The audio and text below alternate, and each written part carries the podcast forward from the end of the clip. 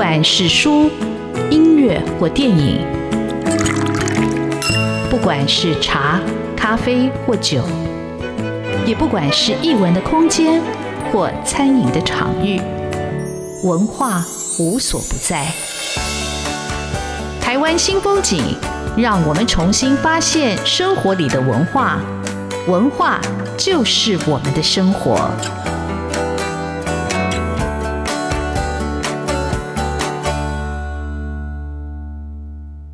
台湾新风景，我是主持人廖志峰。今天为各位听众朋友邀请到的来宾，也是年轻新秀的作家许彤。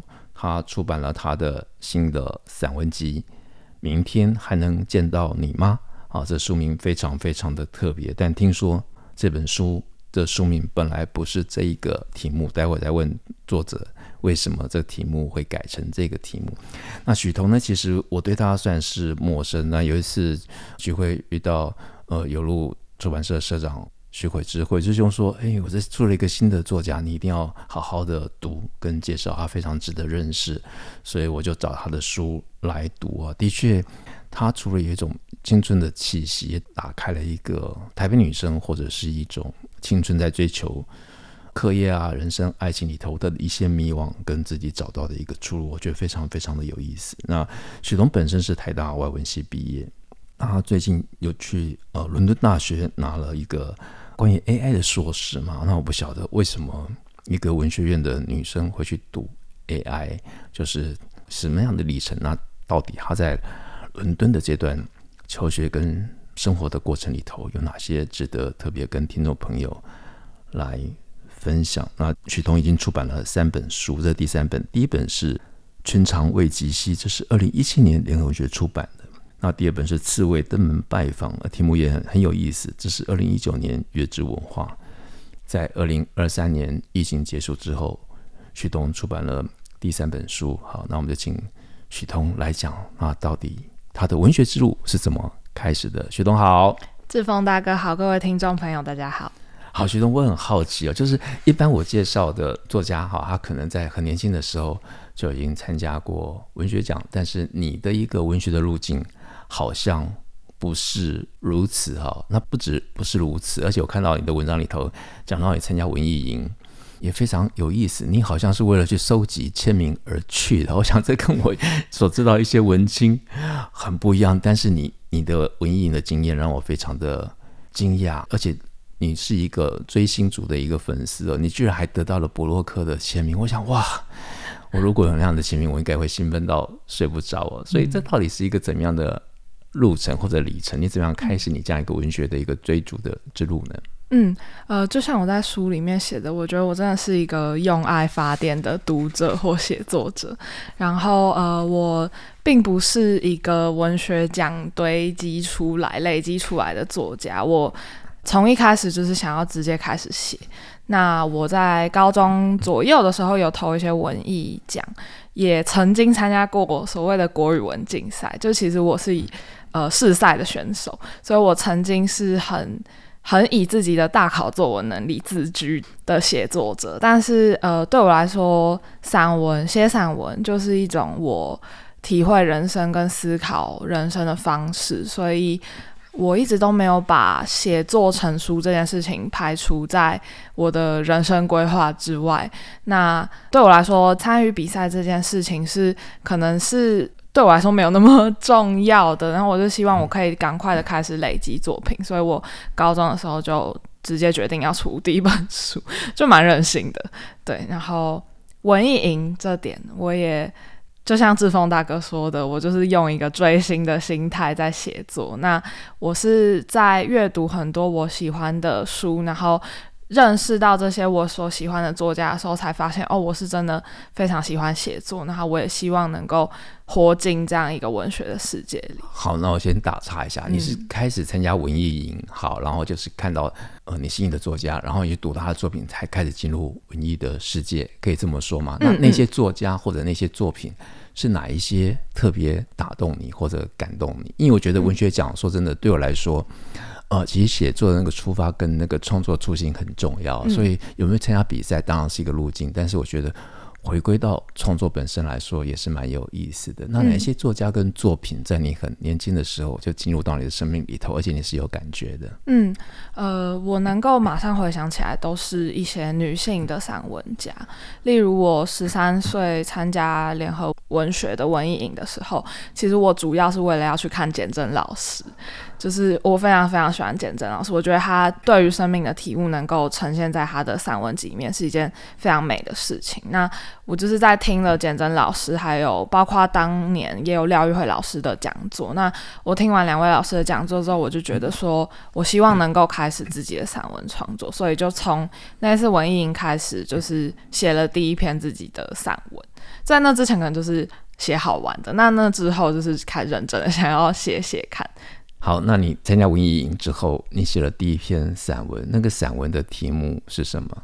哦，那篇散文好像叫做什么讲台之类的题目，它是用一种非常魔幻写实的角度在思考说，如果我今天一路写下去，然后写到有一天自己也变成讲台上的人的话，那我究竟想要对心向写作的人说些什么？就是是一一篇非常，其实也蛮中二的一篇散文。但是我记得我在写那篇文章的时候，我就开始找到了自己的梦想吧，就好像是找到了一个写的欲望一样。嗯，所以那其实是一个跟自己对话的开始，可以这么说吗？嗯嗯，没错。那老师读到你这篇作品，有没有给你什么样的一个评语呢？他们怎么样看这个作品呢？嗯，我记得，呃，一路上以来，很多老师对我的作品的评价就是蛮不拘一格的，就是它不是一种典型的散文，它好像是在虚构与真实之间的一种拼贴。那，呃，老师们总是非常的宽容，他们总是鼓励我多方尝试。那他们一向都说，希望我可以保留我那种。好像不拘一格，或者是那种脱缰野马般的活力。他们希望能够在我的题材当中一直看到这样的活力。我想，这也是我写到现在一直期许自己的一件事。嗯，是，当我对许彤也是透过他的书写来认识他，至少透过这本书，明年还能见到你吗？这本书里头来认识许彤。那的确，我觉得许彤有对世界有各种的好奇跟活力，在书里头的不同篇章。呃，各位听众朋友有兴趣可以去找来看。那许彤他有段文字，我觉得很能够描述他自己写作，或者各位听众朋友在阅读的时候也可以找到这样的一个呃方向跟切入点。啊、许彤是这么说：文学不能助人找到真实，只是打出一把钥匙，重返当时其中一人的房间，在这个故事里，钥匙通向我这版本的世界。如果你顺利登录，我会在里头欢迎你。幸会，幸会，很高兴你发现这本书。这是一份网络原生世代穿越虚拟踏出房间，回到真实世界的观察报告。形式是散文，而观察对象是我自己。虽然说的是我的故事，但既然我们都极大可能共享同个场景，二零二零后疫情混合情境，或许你也会从中看见自己。在我们一起出发。穿越前方已知的冒险前，我也想告诉你，在打开门之前，故事总是一团混沌的。哇，这就是许彤的文字哦，我觉得他其实很真诚的，但是也带一种透射、后设的一个理解啊，跟读者一起展开他的一个探险。但是我们在讲这个书之前，我很好奇，许彤他高中的时候他念了一个人文社会班哦，然后我不晓得。这个人文社会班到底是什么样的一个班级？他自己念台大外文系，他在外文系里头，他会得到什么样的一个养分吗？嗯，呃，这个人文社会班其实现在已经不复存在了，就是因为课纲调整之后，现在的。高中教育里面已经没有这样的课程设计，但是我当时读的这个人文社会班，其实就我们跟一般的班级是一模一样的，只是我们呃每周会有两个下午的时间，我们就是会去读一些人文社会科学的经典，然后会有台大的博士生来带我们做一些讨论，或者是帮我们上一些类似像同时课这样的东西。那我就是在高中的那个时候开始接触到。当时对我影响很深刻是社会学跟历史还有哲学。那我在探索这些题材的过程中，我就发现我可能不是一个擅长做学术研究的人，但是我很喜欢把这些人文的知识含纳到我的文学创作当中。那也是我在这个班级发现了一个写书的借口，就是我在高二的时候，我们必须要做一个专题研究。那同学们写的都是小论文，但我那时候就很任性的跟我的国文老师说，我想要写书，可以吗？那老师也帮我争取了一下，因为其实照理说应该是不可以这样的，但他就很鼓励我，他说，既然你人生就是要写书的话，那你不如就现在写吧。我就如愿的写了第一本书。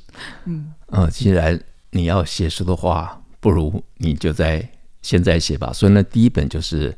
寻常未及兮这本书嘛？嗯？对，哇，所以你花了多久的时间写出来？我花了九个月的时间啊，嗯，就是有一些时间上的限制。好，那当初这个联合文学是你自己去投稿，还是老师帮你投稿，还是他们自己发现你？哦，是非常因缘际会，就是我在书写过程中认识了台大的国文教授唐娟老师，也是一位诗人。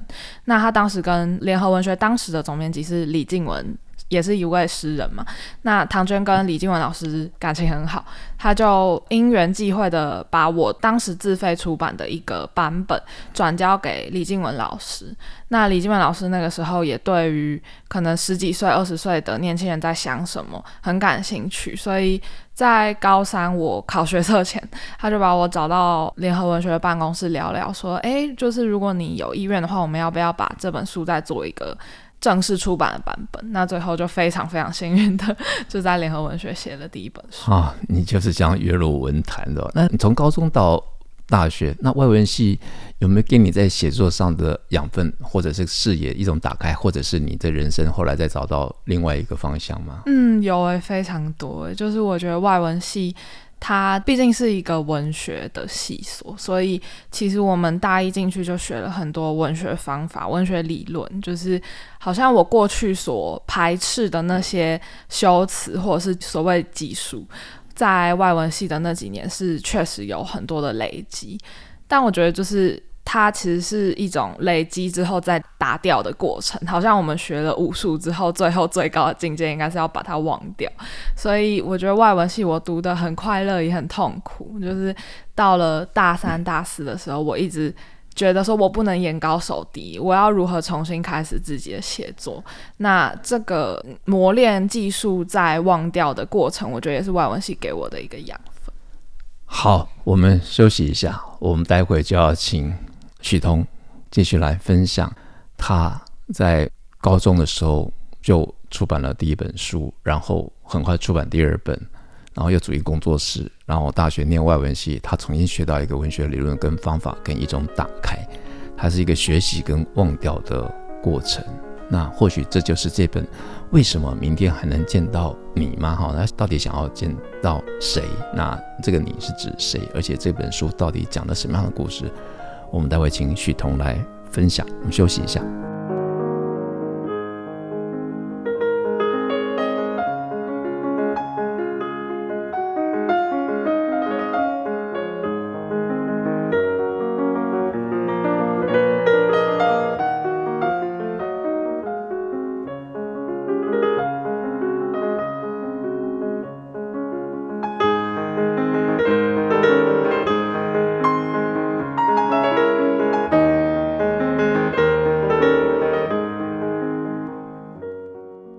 新风景现场，很高兴邀请到呃新秀作家许彤，许彤出版了他的第三本散文集《明天还能见到你吗》？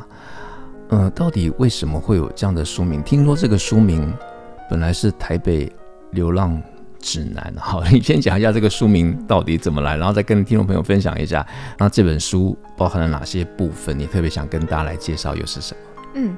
呃，原本这个《台北流浪指南》这个书名，其实是因为我把第三本散文集定调为一个城市书写，但呃，当时的写作计划是我只写台北，因为我那时候还没有决定要去其他城市看看，所以呃，当时就觉得说，哦，那我就要很贴台北写一些场景，但是呃，其实到交付这个出版计划给有路之后，他们就觉得说，哎，就是你要收束你的青春书写的话，那你不妨写更广的事情，就不要只局限在城市书写这件事。那这个想法就一直放在我的心里，直到我到英国读了一个研究所。那我在英国的期间，把这本书的书稿完成。当时就把我手边所有的稿子，就是用云端硬碟的方式丢给我的编辑。那编辑就无意间看到说：“诶，就是你的这个档案夹名称叫做‘明天还能见到你吗’，是什么样的意思？”那我觉得这个书名最后的这个书名，它其实有两层的解释。第一层的解释就是我在对我的稿子说话，因为我常常写完一个东西就很不满意，然后我就觉得说我明天可能就会把它删掉，所以我命名这个档案夹方式也好像是在提醒我自己，时时检视自己的文字是不是 OK 的。但第二层意义，我觉得志峰大哥刚刚有问一个问题是，明天还能见到你吗？是要见到谁？我觉得这个问题非常的有趣，因为他这个书名其实隐含的一层意思，也是在思考我们要如何带着过去的回忆活下去。那那个你，可能是一个已经跟我们缘分已尽的人，已经过去的人事，也有可能是。对自己的一种期许，想象中的一种自己，要如何在明天能够保有自己的身份认同，或者是能够对未来有更多的期待？我觉得这是书名的两层意思。听众朋友，如果听到许彤讲这段话，就可以知道他就是一个很认真的在思索创作或者文本的可能，就做延展啊，他非常专注在写作这件事情。那。你可以跟听众朋友来分享一下，因为我觉得它很特别，它分了三个段落，这三个段落有什么不同吗？而且中间还有个别册，那个别册又是怎么回事？嗯嗯嗯，呃，这个书它总共分成四个章节，那第一个章节叫做 A for Afterlife，然后。这个章节其实在讲的就是一种网络原生世代如何要从虚拟的世界走回现实。毕竟书跨越的是一个疫情的哪里都不能去的时间，所以 Afterlife 代表是这种后疫情的生活。那 B for Bedroom 的这个 Bedroom 是房间，那我自己会把它解释成一种创作的房间，就是一个创作者如何在自己的呃文学追求跟真实的人生当中平衡。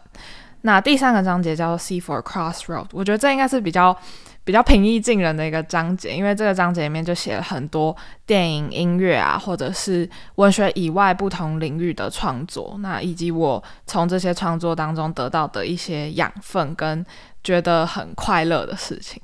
那最后的呃 P for Post Pandemic 就是比较。聚焦在疫情这个题材，那就写了很多关于时间的分野，或者是疫情这一段静止的时间里，我们到底经历了怎么样的心境变化？大概是这样的分法。嗯，但是除了这四个部分哦，其实我看到还有一个一个别册，嗯，好，彼时此地，这算是一篇小说哈。那这篇小说听说就是你是参加台湾文学基地那个驻村计划的一个成果。好，你先讲一下为什么你会去参加这个驻村计划？那这篇成果又反映了什么？或者你在驻村里头你学到什么？嗯，我其实当时申请这个驻村有个非常任性的理由，就是当时疫情才刚刚开始，然后那时候都要隔离十四天，那我就非常好奇隔离的生活会是怎么样，所以我就发现了这个台湾文学基地的驻村计划，它竟然是可以实际住在那个日式的宿舍里面的，所以我当时就。被那个建筑吸引，我就想说，既然我关在房间里面也写不出什么好东西，那我不如换一个环境，把自己关起来，关半个月的时间。我在台湾文学基地住了半个月，那我是不是能够完成一篇小说？因为过去写的都是散文，那我想要试试看不同的题材，所以我就写了《彼时此地》这一篇，真的是以疫情为题材的小说，因为。这个短篇小说集里面的三个人物，他都是设定是他们刚结束了隔离的生活，然后从其他地方回到台北。那当他们回到台北之后，他们会发现自己的人生有所不同了吗？还是其实一切都没有改变？就是这样的一个小小的尝试。好，那你驻村里头，你啊，另外一个除了创作以外，另外一个体会就是驻村并不是真的要给你什么，而是你自己去打开什么，是不是？对，呃，我发现我还是有点太，就是用一种做功课的心态在写我的驻村的作品，但其实我觉得驻村它给我的养分是一直延续到今天的，因为就是一个写作者如何制造一个创作的空间，我觉得它并不是那么目标导向的，对，也是这个驻村给我的一个。感想。好，我是读完这本书之后，我是第一次见到作者作家许彤本人啊，就是一个非常青春洋溢、非常诚恳的一个年轻女孩。那我读她的书以后，觉得非常诚恳，因为我也跟着她经历她所有的青春情事。我在想说，诶，许彤这是第几个男朋友？哦，第一个男朋友可能去高雄，然后第二个男朋友又跑到香港。我不晓得我有没有漏读什么，但是我觉得读的非常有趣，就是。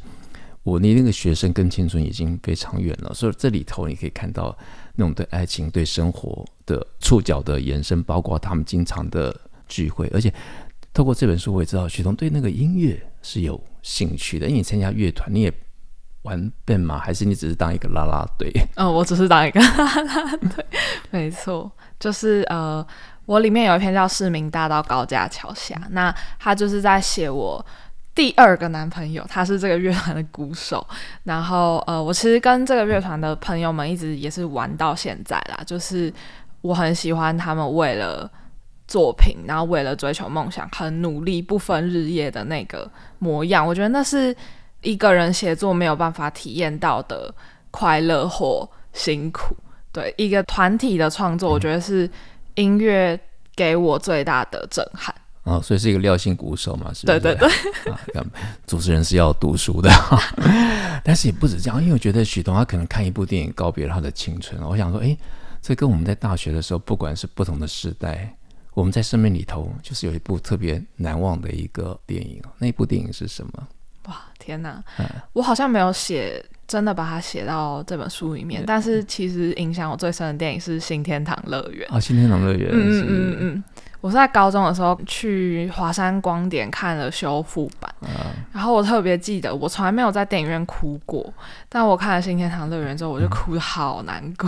嗯、在那个电影结束之后，我觉得可能是从那部电影开始意识到，就是艺术。它是一个保存记忆的方法，或者是它是把人们重新带回故乡，不管它是一个实体还是虚拟的故乡，把人们带回原点的方法是艺术。我觉得这是我从新天堂乐园带走的一件事情。好，所以你到伦敦就念 AI 艺术吗？呃，其实是我的研究题目是偏向 AI 的伦理或者是艺术创作。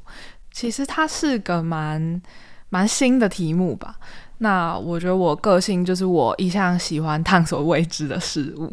我想要知道说，在大家很清楚 AI 到底是什么之前，我就想要先去探问说，人们到底是如何跟机器对话的。所以，呃，我读的这个研究所，它其实没有那么局限在我们一定要去研究最新的科技。但是对我来说，语言是一个非常迷人的事情。那在所有的科技。各种科技发展当中，我觉得 AI，特别是所谓的聊天机器人，是最贴近人类却又不是人类的某种无机物。那我的研究所论文就是在研究女性的使用者如何跟一个 AI 聊天机器人建立情感的连接。它是一个。有点像是民族志的研究，那我觉得或许这个题目也会在我未来的写作当中产生一些新的刺激，也说不定。对，呃，非常的期待，因为我看到哇，许彤哇念这个 AI 艺术，我就我也很有兴趣，到底这是什么样的一个关联？但许彤在那个部分，在写他伦敦生活那部分也非常的有趣哦。他写在海外留学的一个聚会，这些人每个人拿自己最拿手的。拿手菜一起聚会，好像是一个海外家庭一样。那许彤的拿手菜是三色蛋啊，没错，这是一个不用太多技术，只是很费工的小菜。嗯，但是虽然不用技术，但是我觉得我从来没想到三色蛋哈也是需要这么多的一个准备，而且我觉得它是对一个父亲啊，对家乡一种乡愁的一个延续跟延伸了。嗯嗯嗯。那你在那篇文章还提到非常有趣，就是。在那篇讨论里头，或者是在网络上的一个社群留言里头，然后你们得出一个共同的结论：最实用的，呃，旅居伦敦最实用的是一条红色的绳子嘛，塑胶绳。哦？那个是我自己的回答。这其实网友的回答是说。呃，那个原本的问题是在问说什么东西带去英国最不占体积，但是很重要。那台湾人爱吃嘛，所以很多人就在讨论说，哦，好像油葱酥是国外最难仿制出来的东西，就没有什么替代品，所以很多人就推荐带油葱酥。那我自己。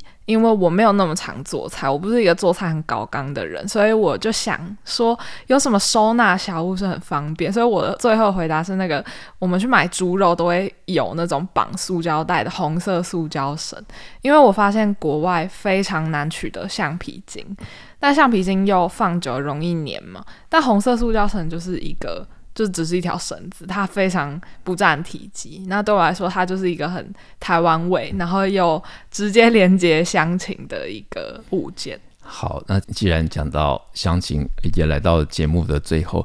其实在这本书里头，其实许彤问了自己一个问题啊：他到底怎么样看待台北？他能不能离开台北？这就是他所谓的乡情。那我们就用节目最后的几分钟，许彤来讲一下。那你对台北你是怎么样的认识？你对他的情感又是什么？嗯。呃，我是一个台北小孩，就是真的从小到大我都生在这一带，就是城北的这一带。那我其实到了二十三岁离开台北去英国读书一年之前，我其实到后来是对台北很倦怠的，因为我觉得这个城市是一个群山环绕的地方，好像非常的紧密，又有点走不出去。但是当我离开台北一下下到英国去的时候，我就发现其实台北就像是我的家庭一样，就是它是呃非常紧密的给予我一种拥抱与支持。就你可以说你没有办法逃离它，但是你又发现好像离开了一下子，你就会想要回到这里来。那像现在二零二三年的结尾，我回到台北，我觉得我不。觉得台北有什么变化？从小到大，但是我还是很喜欢这个地方，它永远是我的家。嗯，好，谢谢雪彤精彩的分享，而且非常的真诚。那跟雪彤访问跟聊天是一件非常愉快的事情。那这本明天还能见到你吗？我想说的答案，说的问题，让听众朋友自己来读。谢谢雪彤，谢谢志峰大哥，谢谢大家。